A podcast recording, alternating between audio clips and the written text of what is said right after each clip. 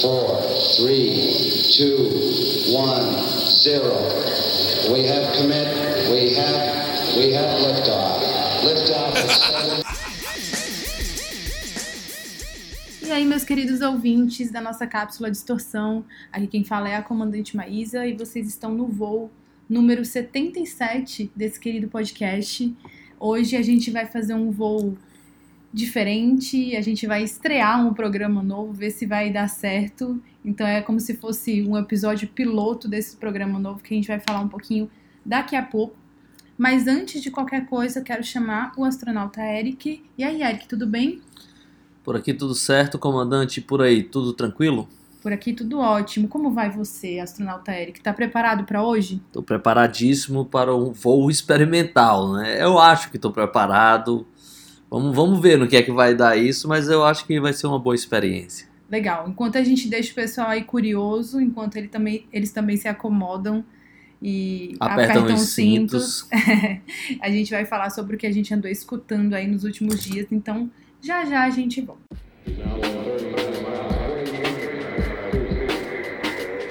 Voltando aqui comigo, é, nesses últimos dias eu escutei um disco que eu adoro, um disco quase clássico, mas pra mim é um grande clássico. É um disco do R.E.M., o Monster. Eu adoro esse disco, o disco de 1994. E eu não sei se foram esses dias, mas eu acho que ele completou anos, né? Foi aniversário desse disco, não sei se foi nesse mês de setembro ou no mês de agosto, mas eu tinha visto esse alguma novidade sobre esse disco, novidade não, alguma comemoração sobre esse disco rolando e aí voltei a escutar. Já fazia um tempo que eu não escutava ele, sei lá, fazia uns quatro anos da última vez que eu ouvi. E adoro esse disco, e foi ele que andei escutando aí nos últimos dias. E você, astronauta? Esse é um disco mais pesado, digamos assim, né? Do R.E.M., disco mais guitarreiro, assim, É, mais pesadão. É, eu gosto bastante desse disco também, do R.E.M. Eu acho que aí também tem uma homenagem ao Cobain, uhum, coisas do tipo, né? Ele foi relançado há pouco tempo atrás, ali naquelas versões lá, duplo, triplo, com um monte de coisa legal lá, de show, né? Um monte de coisa, é, tipo, uns, são as versões que não tinham saído nunca, os outtakes, aquela coisa toda. É, eu gosto bastante, já falei, né? Eu gosto bastante do disco e o que é que eu tenho ouvido, né? É, eu ouvi nos últimos dias um disco de uma cantora que eu conheci agora chamada Nick Lane. O disco chama-se Denim and Diamonds. É, esse, esse é um disco que me chamou a atenção porque ele foi produzido pelo Josh Homme, do Queens of Stone Age. E até então nu- nunca tinha ouvido falar nela e vi a notícia, fui procurar sobre o disco e achei o disco muito legal e parece que, assim, pelo que eu já entendi, eu vou gostar dos outros discos dela também. Mas esse disco parece que tem uma pegada assim um pouco mais roqueira do que os outros discos, pelo que eu já, pelo que eu já andei ouvindo, mas foi tudo muito rápido. Ela dá uma misturada ali meio de um, de um country com uma coisa mais indie, né? Assim, ela tem uma, uma, uma voz assim, às vezes a melodia mais pop assim, mas esse disco novo tem umas guitarras mais pesadas, uns clipes bonitos assim. E é um disco que vale a pena conhecer. É, Nick Lane é o nome da garota e Denim and Diamonds, o nome do disco, saiu há pouquíssimo tempo. Eu acho que é um disco que vale a pena. Legal, eu não posso nem falar que eu não conheço, porque acabei conhecendo através do astronauta. Inclusive, me interessei bastante, gostei do que ouvi. Ela tem um visual assim muito legal, né? Uma gata assim de atitude e tudo mais. É uma presença. E realmente me lembrou muita coisa de country, especialmente ali numa música que eu ouvi que aparentemente é do começo da carreira dela. E aí já nesse disco que o Josh Homme produziu, apesar de eu não ter escutado o disco todo, eu ouvi uma música e lembra muita coisa do, do Queens of the Stone Age, mas ao mesmo tempo com um arranjo ali que você consegue perceber que tem uma assinatura de country, alguma coisa nesse sentido. É, eu, eu, eu conheci porque eu, eu vi numa postagem dela é, agradecendo o Josh Homme, a, todo o carinho que ele teve, como ele se envolveu no projeto e como ela foi para dentro do estúdio dele lá em Los Angeles gravar e toda essa coisa. Achei interessante, fui ouvir o disco e curti bastante. Legal. Então, ficamos aí com o que andamos ouvindo nos últimos dias e vamos apertar os cintos de vez, porque agora a gente vai voar. Vamos decolar. 42,000 feet. The speed of almost 2,000 miles an hour as exited. Burning beautifully the whole way on a cool, crystal clear sky over Cape Kennedy.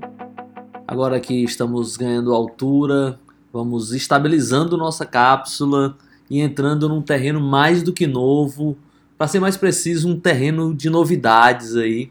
É, esse é um voo experimental, então a gente não tem assim um destino muito certo ainda. Estamos entrando aí meio que num, numa zona inabitável, né? E é, a gente fez, na verdade, uma ideia nova. A gente fez um apanhado aí, sei lá, de ideias, é, desculpa, de ideias não, de Temas, né? de, é, de notícias interessantes ali ao longo desse mês de setembro. E aí vamos falar de algumas delas aqui. Eu tenho a impressão que as minhas já podem estar numa categoria que o Distorção já faz tempo que, que separa, que é notícias que não interessam a ninguém. Mas vamos lá, isso, vamos, vamos falar das, das novidades aí, das coisas que a gente acha interessante que aconteceram nesse mundinho pop que a gente habita ou que a nossa nave transita nesse espaço. Astronauta, eu tenho certeza que as suas notícias são notícias muito mais importantes do que vários. Vários noticiários É, do nacionais. que o que va- várias pessoas noticiam por aí achando que é, que é realmente relevante.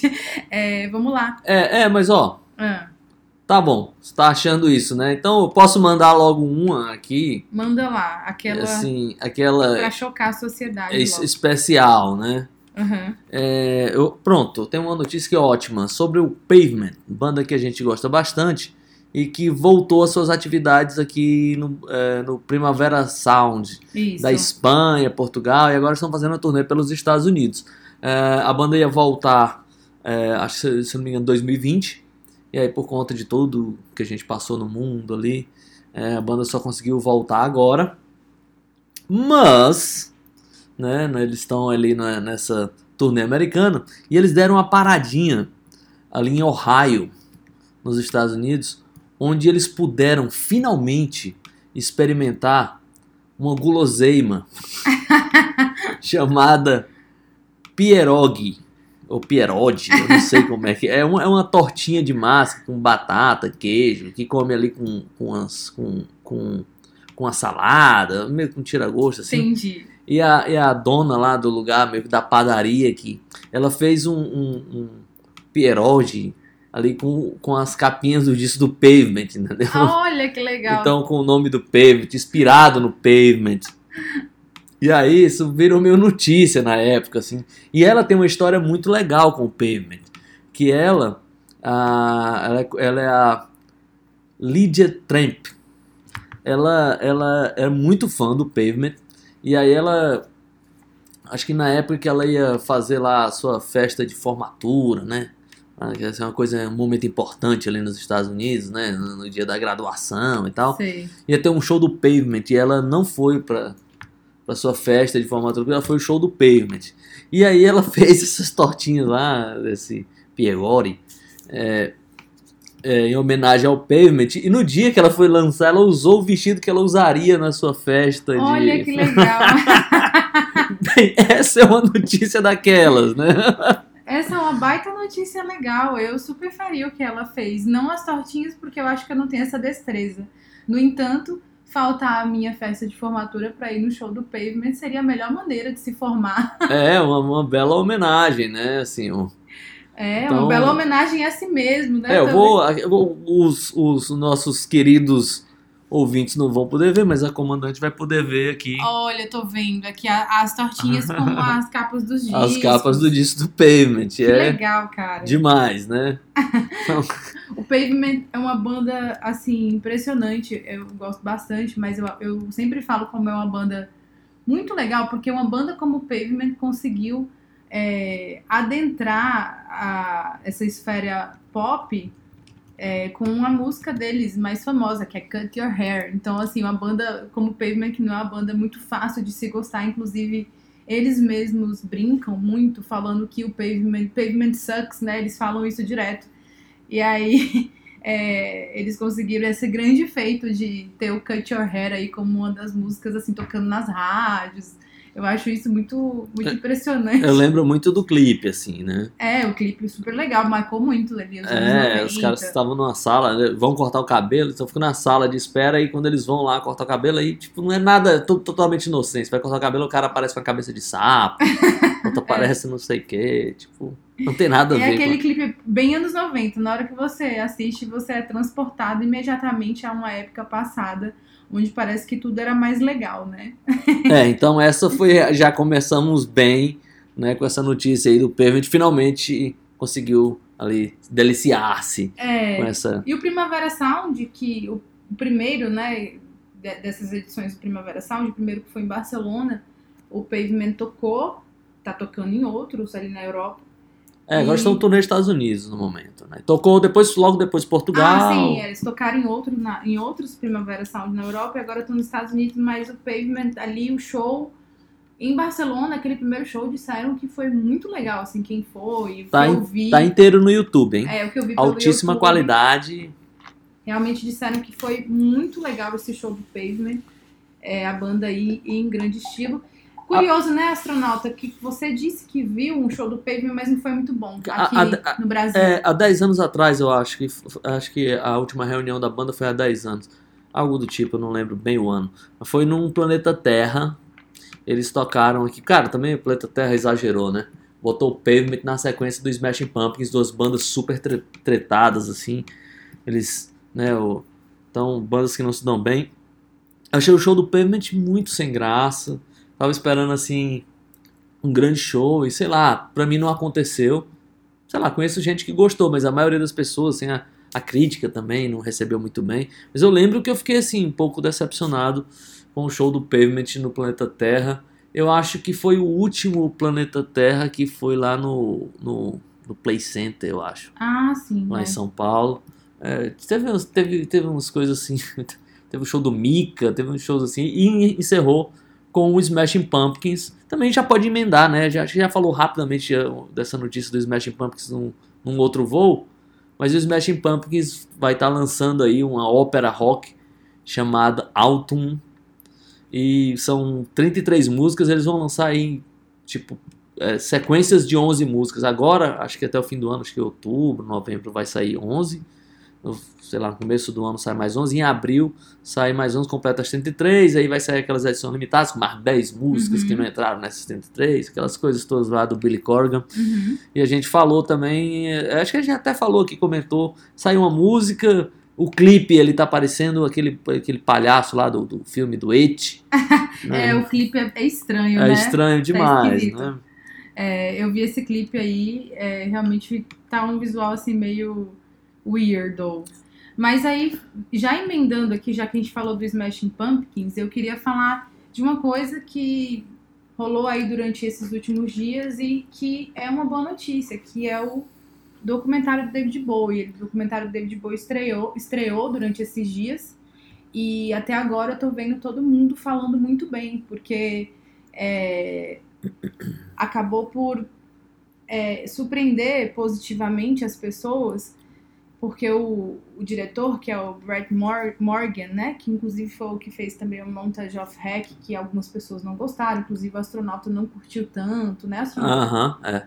É, mas diferentemente de, do que as pessoas imaginavam, esse documentário David Bowie, que eu ainda não assisti, parece que é, aborda assim uma, uma faceta diferente assim do David Bowie, né? Normalmente as pessoas tratam ele como realmente aquela grande persona, aquele grande ícone, aquele grande ídolo, quase como um deus. E aí, pelo que eu li, esse documentário estabelece ali a linha do tempo a partir lá do, do personagem dele, o Zig Stardust, que vai, aí ele vai até os anos 90, passa pelos anos 80, e aí mostra ali um Bowie um pouco mais diferente. E aí o pessoal diz que realmente a montagem do documentário, né, as cenas, a música, como o, documentário foi editado, realmente tá muito legal. E eu tô bastante é, curiosa para assistir esse documentário, Mona's Daydream.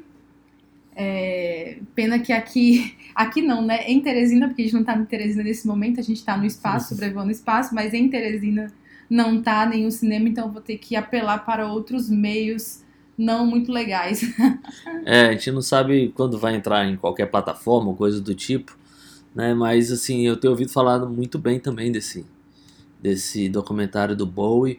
É, e até onde eu entendi, eu li já a respeito, é, o Bowie parece que alguns anos antes da, da, da sua morte, ele, ele começou a, a comprar é, todos os arquivos ali no qual ele aparecia, né? Comprar os direitos de, de imagem, de todo lugar que ele já apareceu, sei lá, da TV, Sim. de shows, de, de tudo que ele apareceu, ele, ele foi catando isso tudo, e é desse material que o diretor montou o filme, né? Todo montado com cenas de arquivo, e diz que é uma coisa realmente incrível. A única crítica eh, que eu vi assim sobre o documentário é que tipo não tem pra- praticamente nada da primeiríssima fase do Bowie, né?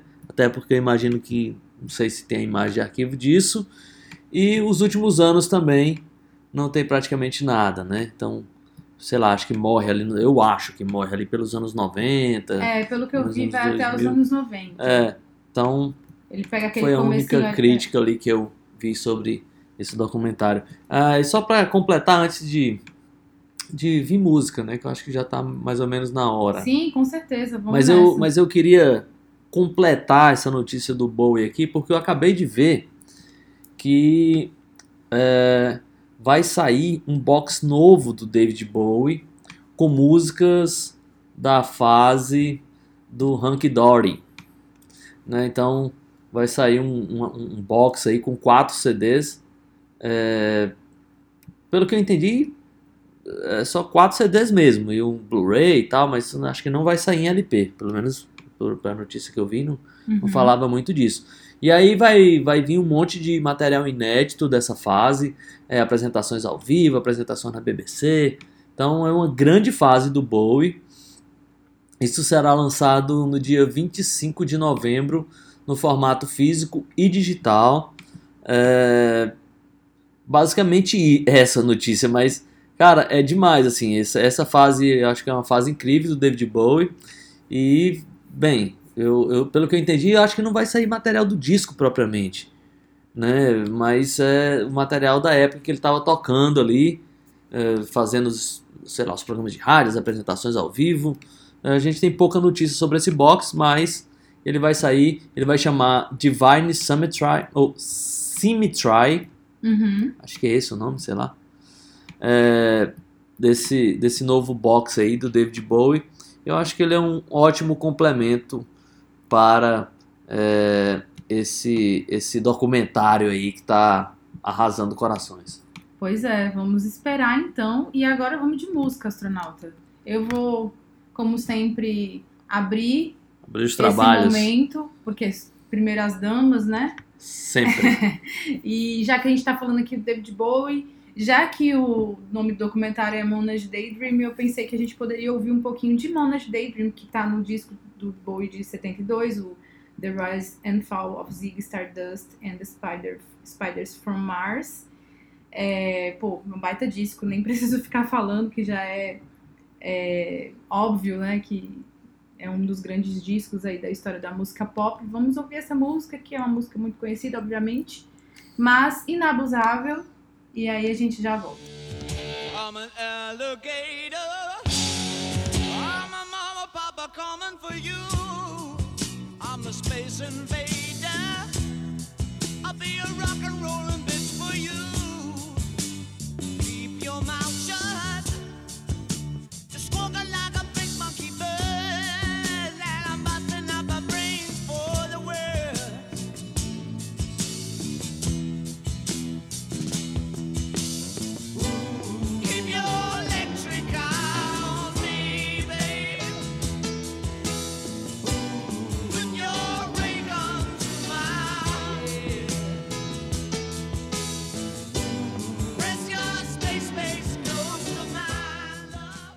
Voltando aqui, depois desse momento David Bowie, estamos aí ansiosos para ver esse documentário. Quem viu esse documentário já e tá escutando a gente, manda pra gente no Instagram o que, que vocês acharam.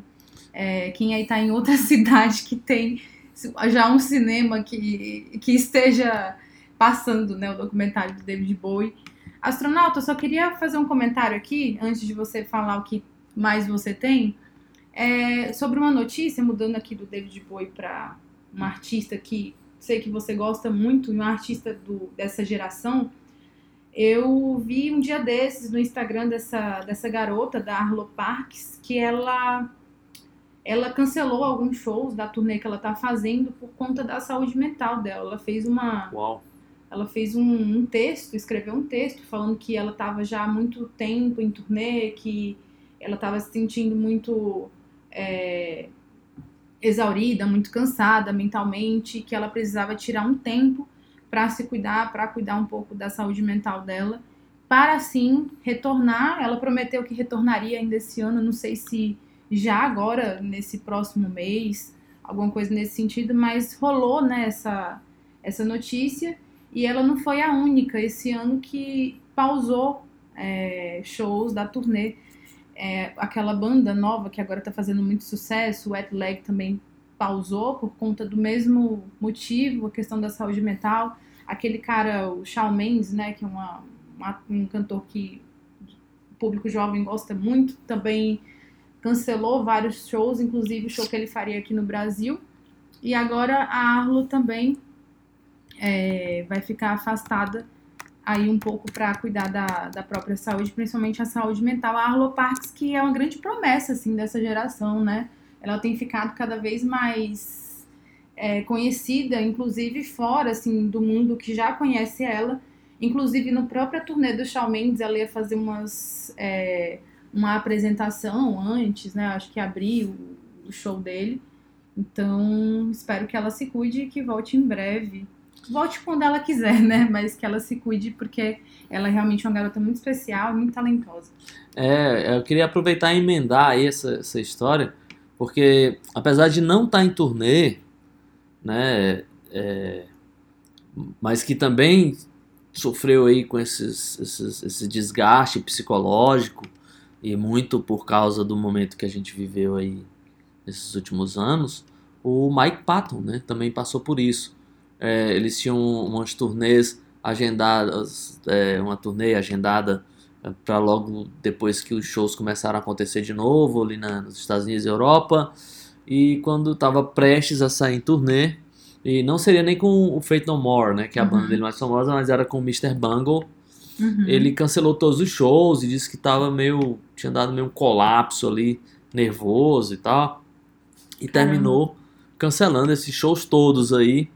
E agora ele tá até anunciando é, música nova aí com um dos seus projetos. E agora eu falei do projeto, né? Porque na verdade isso aqui foi um improviso.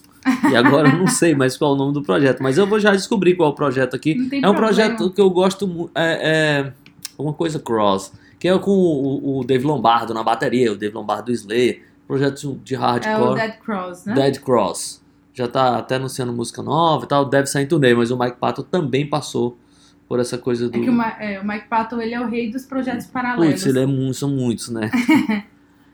É, então o Dead Cross aí deve, deve sair em turnê. E parece que o Mr. Bungle vai sair. E agora ele tá se recuperando, né? Então eu acho que a- as garotas aí, tanto do Wet Leg como Arlo Parks, estão com essa coisa aí de, do muito show. Mas eu acho também que esses dois anos contribuíram muito para esse desgaste mental de todo mundo. É, Foi não, então muito tem também, estressante, né? com certeza, tem também o fato de que depois que o, o entretenimento voltou a funcionar, os artistas passaram a fazer shows, aí existe essa grande demanda também, né, de receber as pessoas e de turnê com datas é, ininterruptas. Eu sei que isso existe desde sempre, mas que eu acho que passar de uma, uma pausa para um ritmo de trabalho incessante, principalmente para o artista, para a banda, eu acho que a mudança é muito brusca, então nem sempre isso é bem digerido, né? É, Essa mudança assim de, de comportamento, de cotidiano. E falando aqui sobre, mudando aqui já o assunto, mas falando sobre um, um dos últimos acontecimentos que remexeu e fez muito barulho no mundo pop, que foi o tributo ao Taylor Hawkins. Ah, É, eu acho que nesse momento, a gente está gravando esse programa no dia 27, ele vai ao ar dia 28. nesse dia já rolou. Não, a gente tá gravando o 28. Ah, desculpa, a gente tá gravando 28. é, e o programa vai ao ar de 20 dia 29. Então foi no dia 27, foi ontem, que rolou a outra apresentação do, Em Los do Angeles, né? tributo ao Taylor Hawkins em Los Angeles, no Kia Forum de Inglewood. E essa apresentação já contou né, com outros nomes, Alanis Morissette, Miley Cyrus, o Sebastian Bach, lá do, que era do Skid Row. Aí teve de novo Josh Homme, Você viu o Gizzy Butler, né? Do Gizzy Butler, Black Sabbath. Mark, aí o Mark Ronson, o Brian May do Queen, o Gene Simons, acho que teve aquela cantora Pink também. É, e a- eu acho que esses, esses, esses artistas eles já estavam no outro, e agora esse da que rolou ontem teve o carinha lá do, do Soundgarden, o Kim Tahil, eu nunca sei falar o nome dele, pronunciar como deve ser, talvez. Teve também a Kisha, tá, tá aparecendo aqui. Eu acho que de novo veio aquele carinha lá do The Darkness também, o vocalista. Ah, o, o Chris Novoselic, né, também. É, Inclusive Novoselic. eles tocaram juntos, né? O Matt Cameron, o Kim Tail, o Kim Tail, sei lá como, guitarrista do Soundgarden. É, o Chris Novoselic, o Dave Grohl, o Pat Smear, ou seja, basicamente o Nirvana no palco, mas o Dave Grohl tocando guitarra, né? E uma garota cantando Black Hole Sun, né? Meio uma homenagem, acho que dupla ali, né? Tanto ao Chris Cornell quanto ao Taylor Hawkins. Esse foi, um- esse foi um dos momentos emocionantes também. Pois é. É a garota que eu esqueci o nome, mas tem aqui em algum lugar o nome dela. Esse foi um grande show, né? Quando rolou o primeiro, né? Foi bem emocionante. Muitas participações, então realmente foi aquela coisa É, o gigante, primeiro. estrondosa. O primeiro passou na. Passou. No YouTube dava pra assistir, né? Dava pra assistir na íntegra. É. Eu assisti só pequenas partes, vi ali o Supergrass, vi o Rush, que eu gosto. É, eu gostei, assim, do que eu vi. Não teve nada, assim, que eu falei, ah, que chato, eu gostei, achei... Depois vi alguns vídeos, vi o vídeo do filho do Taylor Hawkins tocando. É, parece que agora nesse ele tocou uns clássicos ali do primeiro disco do Foo Fighters. É, eu vi que ele tinha tocado um clássico ali do Foo Fighters. É, e eu vou falar uma coisa óbvia, todo mundo falou, mas é impressionante a, a semelhança, assim, nos trejeitos dele com o Taylor Hawkins. Mas sabe o que eu achei mais, mais parecido ainda? Mas assim, a figura em si, né? O filho do, do baterista do Queen. Do Roger Taylor. É. Ele é muito parecido Ele com é muito Taylor parecido Hawkins. com o Taylor Hawkins. Aí é parecido mesmo a fisionomia, É, né? Até a tatuagem no braço. Cara, É. muito parecido, assim. É, parecia que ele era tipo o irmão ali do Taylor Hawkins mesmo. É, e, e ali no, no- nesse show de homenagem teve a, a, a volta do Then Crooked Vultures, né? Sim. O John Paul Jones John Paul lá, Jones tocou. Dave Grohl, Josh Homme e o, o Alan Johannes, né? Que ele não tá ali na, sei lá, na formação oficial, não aparece muito nas fotos ali, no- na gravação do disco, mas ele, desde quando a banda começou a fazer os shows, ele tá tocando junto, ele é um cara que já participou de um monte de coisa, Queens of Stone Age, ele tinha uma banda muito legal chamada Eleven. Cara, um- é uma figura e que merece até mais destaque do que ele recebe normalmente. Com certeza, ele é um grande cara, muito é, talentoso, né? O Alan Johannes e aqueles caras ali, o Josh Homme, etc. Parece que são muito fãs dele, né? É. Admiram muito ele. É, tem muita moral, assim. É. E, O Alan inclusive. Johannes, inclusive, foi o que perdeu a esposa. É, ele, Ele, perde- tem uma é, história assim, né? é, ele perdeu a esposa por câncer, né? Ela, ele, na época eles estavam. Eles eram da formação do Queens of Stone Age, né? Ela tocava teclado e ele tocava baixo, barra, guitarra em algumas músicas. Na turnê do Lula to Paralyze. E aí, por isso, até ele parou, né? É, ele de- deu uma parada e daí ele terminou. É, daí ele terminou saindo ali do, do Queens of Stone Age, né? Entendi. É, é isso. Agora vamos para mais uma daquelas, né? Vamos. que- é, que talvez, né, não interesse a ninguém.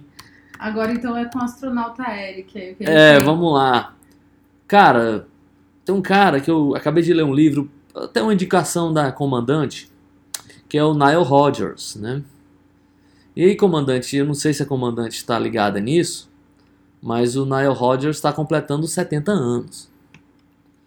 né? Ah, é? Eu acho que é por isso que eu vi umas, algumas homenagens a ele. É, e aí dias. o que aconteceu? o Nile Rodgers ele ganhou de presente de 70 anos né, um asteroide com o seu nome. né? Então passou por todo o processo. Então, oficialmente, legal, existe o disso. asteroide Nile Rodgers 1911. Que massa. Ele fica ali a alguns milhões de quilômetros da Terra. Algum... então, ele, ele é um asteroide aí que leva tipo seis anos para completar a órbita, né, para dar a volta ali. Então, só cara, aquelas notícias, né? Então, no aniversário de 70 anos, o nosso querido e admirado Nile Rodgers ganha um asteroide com seu nome. Achei demais, assim, uma baita, uma notícia legal, divertida, e ele merece, eu acho ele um grande cara, acho ele demais. Cara, o, o Inclusive, você gostou do livro, astronauta, do que você leu? Cara, mas, mas muito, assim. É, o livro é demais. É, ele, ele é um cara, assim, que, tipo, a maneira que ele escreve é muito legal, assim, muito interessante. E o livro é, assim, do meio pro fim, cara, é muito emocionante, assim, né? Então, é, não tem como, se você não... Cara, eu terminei o livro ontem, assim, ficava... Caralho, não acredito que acabou, né? É, É, é muito louco a maneira que ele, que ele conduz ali o final do livro. É muito emocionante. E como ele é um cara simples, assim, humilde, né? No sentido de que é um cara que teve, sei lá, milhões de discos vendidos, milhares, sei lá, milhares não, mas, sei lá, dezenas ou centenas de número uns, assim, na, na parada da, da, da Billboard, sei lá da onde, de todo lugar esse cara fez muito sucesso. E como quando ele encontra com caras ali, que, sei lá, como Mick Jagger, como Bob Dylan, como- é como eles falam, como eu tava junto das estrelas, como se ele não fosse uma delas, né? Ele sempre não, não se coloca nesse patamar de estrela e tal, então ele parece sempre um cara muito pé no chão, apesar de todo o consumo né, que, devia, que deveria o deixar fora do chão, ele parecia que tava com o pé no chão. é isso é uma coisa muito legal dele, que ele é um cara que fala com muita admiração é, de outros, e de outros, assim, fora da, da música que ele fazia primeiramente, né, esse negócio de música negra, música disco, é um cara que consegue penetrar em várias, é, várias esferas, inclusive o Nile Rodgers, como ele também é produtor, ele produziu um disco que ele é um pouco recente, produziu na verdade uma música um pouco recente da Kylie Minogue, é uma música dela com outro artista que eu não vou lembrar agora, nem adianta eu procurar por aqui porque vai demorar, mas uma música assim, música assim que o, sei lá, adolescente escuta. E a música ficou super legal e ele coloca aquela assinatura dele, que é a assinatura dele desde os anos 70, aquele, aquela guitarrinha do chique, né? Ele coloca ali. É demais. E o Nile Rodgers, é, para quem não sabe, só comentando, ele produziu Madonna, é, o próprio David Bowie, a Diana Ross, o Duran Duran, o Depeche Mode, o B-52s, é, cara, tem uma infinidade aí de... Produziu um disco que eu gosto muito, da Sisters Led, um disco que foi, na verdade, uma, uma, um divisor de, água, de águas na carreira das meninas. E esse livro é muito legal e é um livro que ele não é caro. Se vocês acharem em qualquer... É, acha barato esse, esse- É, Amazon, Submarino, Americanas. É um livro que não custa mais de 40 reais, assim. Muito pelo contrário, custa, tipo, sei lá, uns 20 e poucos, 30 reais. É um livro muito legal, é uma autobiografia dele. É, autobiografia do maior hitmaker da música pop, o Nile Rodgers. O nome do livro é Le Freak, e até fica a dica aqui que é realmente um livro muito bacana. E uma, um convite para conhecer o Nile Rodgers, que é um grande cara. Ele é um desses caras que mudou não só a música disco, mas a música pop como um todo. É, e e é uma coisa interessante no livro também, é que ele passa ali por, por uma- umas situações assim de muito preconceito e ele, e ele encara isso de uma maneira muito legal, assim, né? Sem, sem rancor, sem entendendo a situação, mas enfrentando, né? Batendo de frente. Quando, por exemplo, ele, ele encontra, eu acho que com... Tem dois momentos, eu acho, que, que ele fala disso mais claramente. Um eu acho que quando ele topa com o pessoal do Duran Duran, né? E quando ele, ele topa ali com os australianos do In Excess, né? E que ele produz as faixas de ambos. E nas duas situações, sobretudo do In Excess, a gravadora quer mudar o contrato, porque tipo assim, ah, essa música vai ser muito difícil de trabalhar e tal. E ele, Nile Rodgers, já entendeu tipo assim, putz, essa música tá, tá black demais, assim. Uhum. Tá tipo assim, pô, isso aí é, isso é black music, então o preconceito dos caras da gravadora. E no momento ele chega pros caras e fala assim, cara, se eles disserem que vai mudar o contrato, topem, porque essa música é sucesso. E aí os caras topavam, chegavam lá, era o single mais vendido da banda de todos É. os tempos. O cara realmente acreditava no que fazia. Ele, E isso ele é um era cara impressionante. Com, com muita altivez, mesmo nos momentos difíceis, assim, nos momentos que ele foi julgado. E eu acho que é isso que faz com que ele seja uma unanimidade por onde ele passa. Inclusive, não foi, não faz muito tempo que ele veio e tocou no Rock in Rio. É, eu acho que aquele Rock in Rio antes da pandemia. E disseram que o show dele foi simplesmente maravilhoso. Na verdade, foi o show com o Chique, né? Eu acho que ele tocou primeiro. Eu, eu acho que ele tocou, não sei se agora. Eu sei que ele tocou meio duas vezes seguidas. Ele tocou no Sunset. Foi tão bom que passaram ele pro palco grande, obviamente. É, Cara, eu vi, né? eu vi, eu vi o show dele assim, meio que por tabela no Instagram. É, o Liminha, como eu sigo o Liminha, o produtor no Instagram, ele tava filmando o show do Nile Rodgers, ele tava super curtindo ali esse show. E aí, como eu vi que tava realmente muito divertido, muito legal, eu coloquei no YouTube depois e tinha lá a gravação de algumas músicas e uma super energia. Tá aí um show que eu quero ver um dia. É, tenho certeza que eu vou gostar muito, porque o Nile Rodgers, além de tudo, ele é uma grande figura, muito simpático. E leiam um livro dele, que é realmente muito legal. É, astronauta, acho que tá na hora de música, né? Tá assim. Então, E é com você agora. agora é comigo, hein? É, Bem, já que é comigo e a gente tá falando do Nile Rodgers, e que ele tem o nome do asteroide, vamos, vamos com a música aí que ele produziu, ele botou a mão, né? É, pra quem não sabe, eu acho que o último grande sucesso do Nile Rodgers foi a parceria deles lá com o Daft Punk, né? sim. É, e, mas, mas a gente não vai Foi a ouvir essa. música do Get Lucky, né? É, mas nós não vamos ouvir essa, nós vamos ouvir a, uma que ele fez com o Duran Duran, que é talvez um desses casos aí que a gente falou, né, que a gravadora, ah, não sei o que, meio black, a gente não, né, isso não vai, não vai, não vai dar certo, aquele preconceito básico, e que ele apostou e falou pros caras que, tipo assim, essa é a fórmula certa, essa música vai ser sucesso, e foi. Então vamos ouvir um trecho aí de Notorious com o Duran Duran by Nile Rodgers.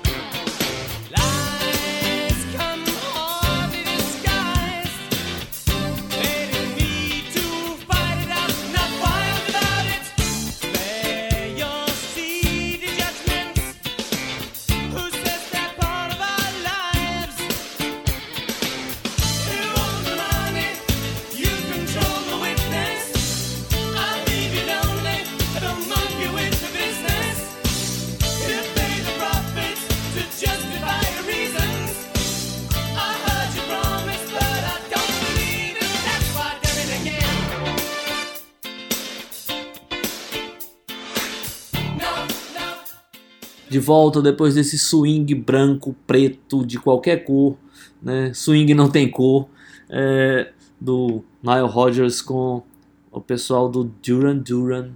Eu queria mandar aqui uma rapidinha, hein, comandante? Vixe, Maria, pergunta? Não, não. É Ah. uma, uma aqui de um cara que super polêmico. Eu tô falando do Ian Brown, o cara que dava a voz para o Stone Roses. É, o Ian Brown lançou uma turnê nova agora. Cara, foi um festival de, de pessoas Bizarrice. com ódio dele, com muita raiva. Porque o Ian Brown teve uma, uma ideia brilhante, viu? Ele fez, ele, ele tá saindo com a turnê solo, que é solo mesmo. Então é só ele no palco cantando em cima de umas bases pré-gravadas, igual que esses artistas pop aí de última categoria têm feito. Ai. Então tem um pessoal ali na internet reclamando muito, esculhambando muito o Ian Brown, porque eles disseram que não estão estão pagando ali cerca de 40 libras para ver um show de karaokê. E as pessoas estão com muita raiva do Ian Brown, porque ele tá subindo no palco para cantar em cima de umas bases pré-gravadas e tal. Não tá pegando bem. O primeiro show ele fez, eu acho que na própria na, na própria, não sei se foi em Londres, mas o segundo show em Glasgow ele fez o show do mesmo jeito e os protestos estão continuando, mas ele parece que não vai dar muita bola pra isso e vai fazer essa turnê. O que é meio estranho, né? Subir no palco e ficar cantando em cima das bases pré-gravadas. Pois é, e o Ian que já não tava com a reputação muito boa nos últimos tempos, porque ele andava aí vociferando uns posicionamentos negacionistas, lançou até uma música anti-lockdown. é, eu até vi isso lá no Consequence of Sound, depois eu vi isso na, no portal de notícias da Veja, e aí ele já havia sido bastante criticado. Teve até um festival que ele não tocou, né? Porque tinha que apresentar a carteira de vacinação e parece que ele não, Ficou puto e não tocou. não tocou. Talvez ele não tivesse vacinado. Pois é, e aí, é, durante a pandemia, ele foi um dos críticos do distanciamento social e do uso de máscaras. É, inclusive, quando ele é, fez essas críticas, ele meio que quis dizer que pandemia não existia. É, aí- que ele falou que era trouxe aquela aquela famosa teoria da conspiração disse que aquela situação havia sido desenhada planejada para fazer com que as pessoas se tornassem escravos digitais e Ah, aí não vale nem a pena mais, né? Engrossar é. o caldo do, do cara. Mas assim, agora já vou fazer. foi um cara a partir daí as pessoas começaram a ficar bastante decepcionadas assim com ele É, e aí, já que estamos nesse assunto, eu queria emendar aqui é, um outro assunto do, do- Já que estamos falando de alguma maneira do Stone Roses, por conta do vocalista, é, o, o- o- Liam Gallagher deu uma entrevista ali para um programa da Apple, é, onde ele falava de, de, de uma possível, é, de um possível supergrupo é, no qual ele disse que através de alguns tweets ali ele trocou umas mensagens com, com o guitarrista do, do Uhum, Stone Roses, o John Squire, uhum. e que eles estavam a ponto ali de fazer alguma coisa juntos, talvez esse supergrupo, alguma coisa do tipo. Então tá no ar aí também essa essa possível nova banda ou novo projeto que ia ser muito curioso, né? O- seria o contrário, né? Muitas vezes, o- algumas vezes o, o Noel Gallagher, que é o guitarrista do Oasis, fez, algum, fez algumas coisas, inclusive gravou música com o Ian Sim, Brown. uhum. E aí seria o contrário, né? Seria o vocalista do Oasis com o guitarrista do Stone Roses se entendendo ali. Vamos, vamos ver se sai alguma coisa boa desse, pois dessa é. história. É, o Ian Brown, que ele parece um pouco o Liam Gallagher do mundo dos bizarros, né? Assim, É, do Planeta dos Macacos, né? É, Cara, parece que esses caras, eles têm toda, todos a mesma cara, assim, né? É, Antes que alguém fale que eu sou racista, não é isso, né? Mas eles têm a mesma cara. não, né? é que ele parece com aqueles personagens. Eu acho ele parecido com aqueles personagens do Do Macacos. E, e ele tem um disco, né? Que ele tira onda com Eles vão isso. falar- a pessoa vai falar que eu tô falando que todo inglês é igual, não é isso? Não, não, não é isso não. Mas o, o, o Ian Brown, ele tem um disco chamado Monkeys, não sei o que lá, que ele tá com a cara parece dentro do E na, na contracapa tem a cara do macaco tal. Obviamente que ele tá tirando onda com isso também, né? Eu, inclusive eu tenho esse disco, agora eu tenho que lembrar o nome do disco. É, pois é. É um disco. Enquanto o astronauta lembra e o nome, acha, eu queria falar rapidinho agora de uma boa notícia, que foi a volta do Mars Volta. A gente já comentou isso aqui no Distorção, porque o astronauta disse que andou escutando, né, astronauta, que ouviu o disco novo. Eu ainda não escutei, mas é, uma outra boa notícia é que eles voltaram aos palcos pela primeira vez após 10 anos e o local é, que eles escolheram para essa volta foi o Texas, né, no estado natal deles. E é, essa grande volta, né, todo mundo realmente ficou bastante animado. E as duas canções, eles tocaram as duas canções que foram os primeiros singles desse novo disco, que são Black Line Shine e o Graveyard Love. E o restante do repertório eles tocaram músicas mais antigas, clássicos, né? The Widow, etc. E é, foi isso. Teve essa estreia aí do Mars Volta aí no- nos palcos, voltando aos palcos e voltando aí com esse novo disco que eu ainda não escutei, mas que é um disco realmente muito diferente na carreira deles, né? Eu vi a entrevista do, do- acho que, não, não lembro se do, do guitarrista, acho que dos dois, do New Musical Express, é, onde eles falavam que iam fazer um, um- show mais convencional, né? Não sei se as pessoas que estão acompanhando esse voo sabem, assim, os shows do Mars Volta às vezes eram às vezes era show de duas músicas, três, É, né, grandes improvisações, grandes viagens no palco e tal. Às vezes tocavam músicas, sei lá, que eles nunca tinham tocado, não tinham gravado ainda. Então agora eles estão prometendo um show mais convencional, com as músicas que estão nos discos ali, as mais conhecidas, aquela coisa toda, né? Um show mais dentro do padrão. É, mas dentro daquele padrão Mars Volta. né? Não quer Uhum. dizer que vai ser muito normalzinho, mas já é motivo para comemorar também, né? Parece que eles estão animados aí com essa volta. é, com o disco e com tudo que está acontecendo. Eu lembro, eu vi aqui, viu, comandante, o nome do disco do Ian Brown é Unefficient Monkey Business.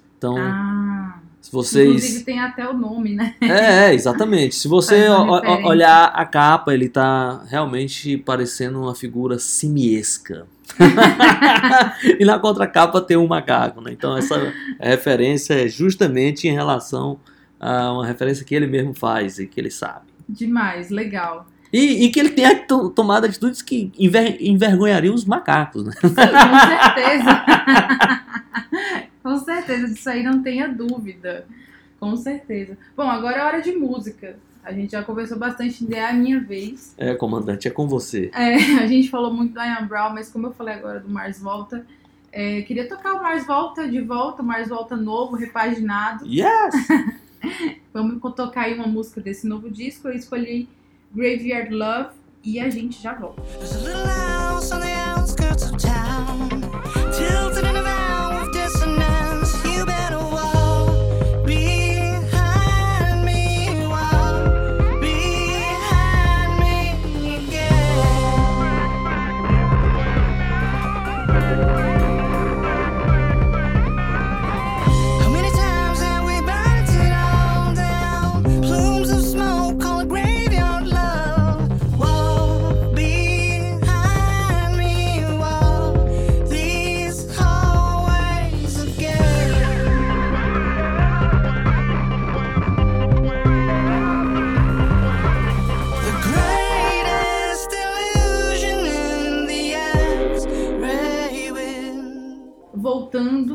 depois da volta do Mars Volta.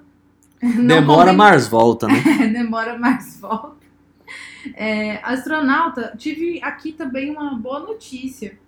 É aquela notícia assim que não é, vamos, vai, mudou o mundo, né? Mas é uma notícia muito legal.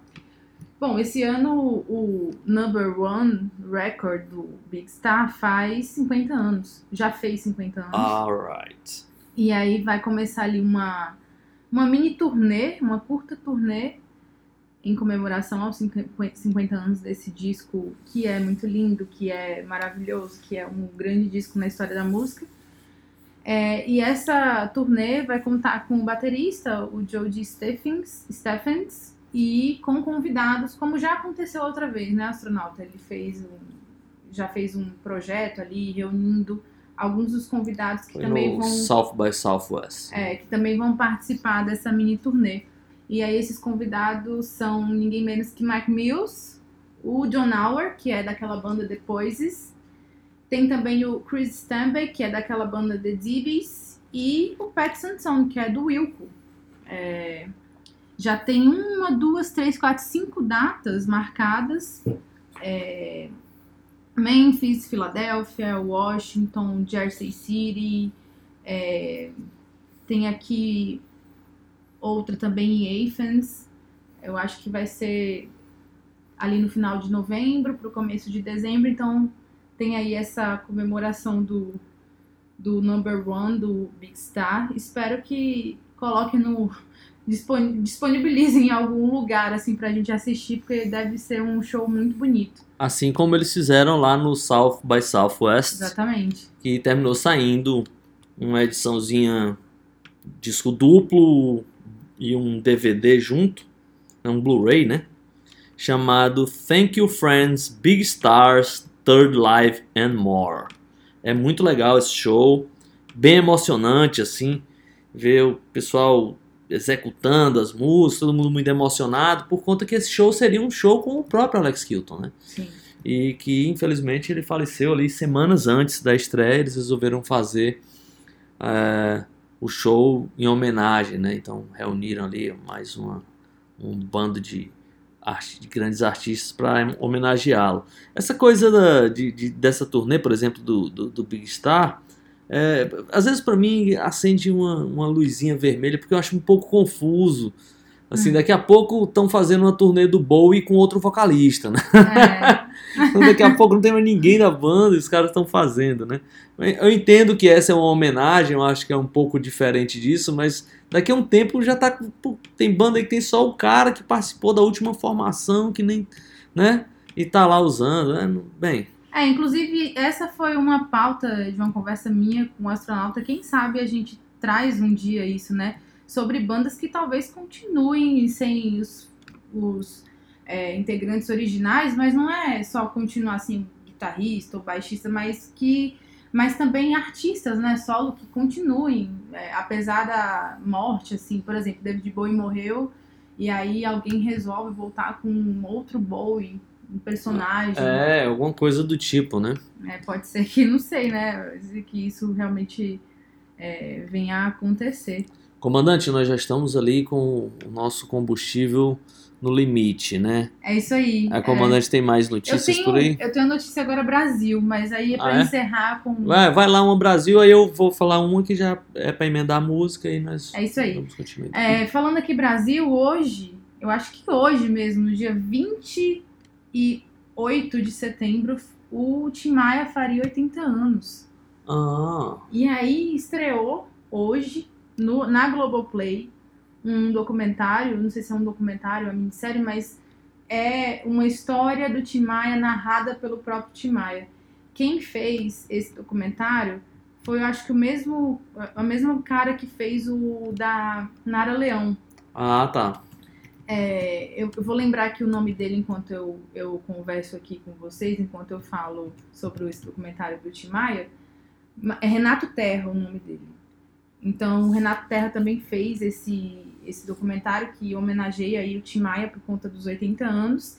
E o legal é que tem essa abordagem. Ele pegou, assim, falas do Tim Maia e é como se o Tim Maia contasse a própria história dele nesse documentário. Estou bastante é, curiosa para assistir. Mais ou menos como o Montage of Hack também, que a gente É, falou lá no é. começo, né? Que o cara montou o Cobain falando, contando sua própria história. Exatamente. Aí esse documentário ele utiliza como base o livro do Nelson Mota também. que eu, Uhum. eu gostei do livro, assim, acho legal, assim, algum, a história como um todo. E é essa notícia Brasil que eu queria falar. E por enquanto é isso. se trata. É, essa fechou com chave de ouro, né? Eu queria falar um pouco aqui, já que combustível já está acabando e eu tenho que escolher música, é, eu queria falar ah, de um show do Nine Inch Nails que aconteceu em Cleveland, né, a cidade natal do Nine Inch Nails. E, assim, o Nine Inch Nails foi é, introduzido ali no Rock and Roll Hall of Fame, mas aí foi no meio da pandemia, né? Não teve, foi adiado por um ano, também não teve, aí virou meio de televisão, aí agora eles foram convidados para fazer meio um perguntas e respostas ali, Uhum. e foram com os membros ali do, do começo, porque na verdade é, o Nine Inch Nails é um projeto do Trent Reznor, por boa parte do tempo ele era um único membro fixo assim, agora tem um tem outra pessoa com ele, né? É, mas o certo é que eu- nos primeiros discos ele estava sozinho. É, e aí, o que acontece? Nesse show lá em Cleveland, ele resolveu fazer ali meio uma homenagem para o lançamento do primeiro disco dele, do Pretty Hate Machine. Uhum. E o que foi que aconteceu foi que ele chamou os membros originais ali que participaram da primeira turnê e de algumas gravações do, do disco.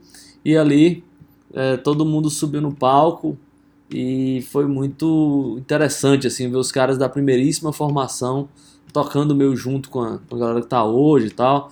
E eles tocaram as músicas ali do primeiro disco do Pretty Hate Machine.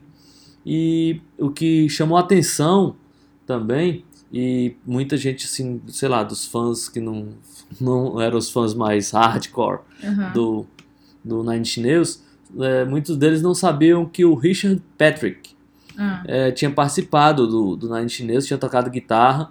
E para quem ainda não identificou, o Richard Patrick era o cara do, do Filter, uma banda que ganhou vida ali também nos anos 90 e teve um certo sucesso e tal. É, é, e aí ele subiu lá no palco e participou também, né, inclusive cantando música e tal. E eles cantaram uma música do Filter, acho que o primeiro single do Filter, chamado Hey Man Nice Shot.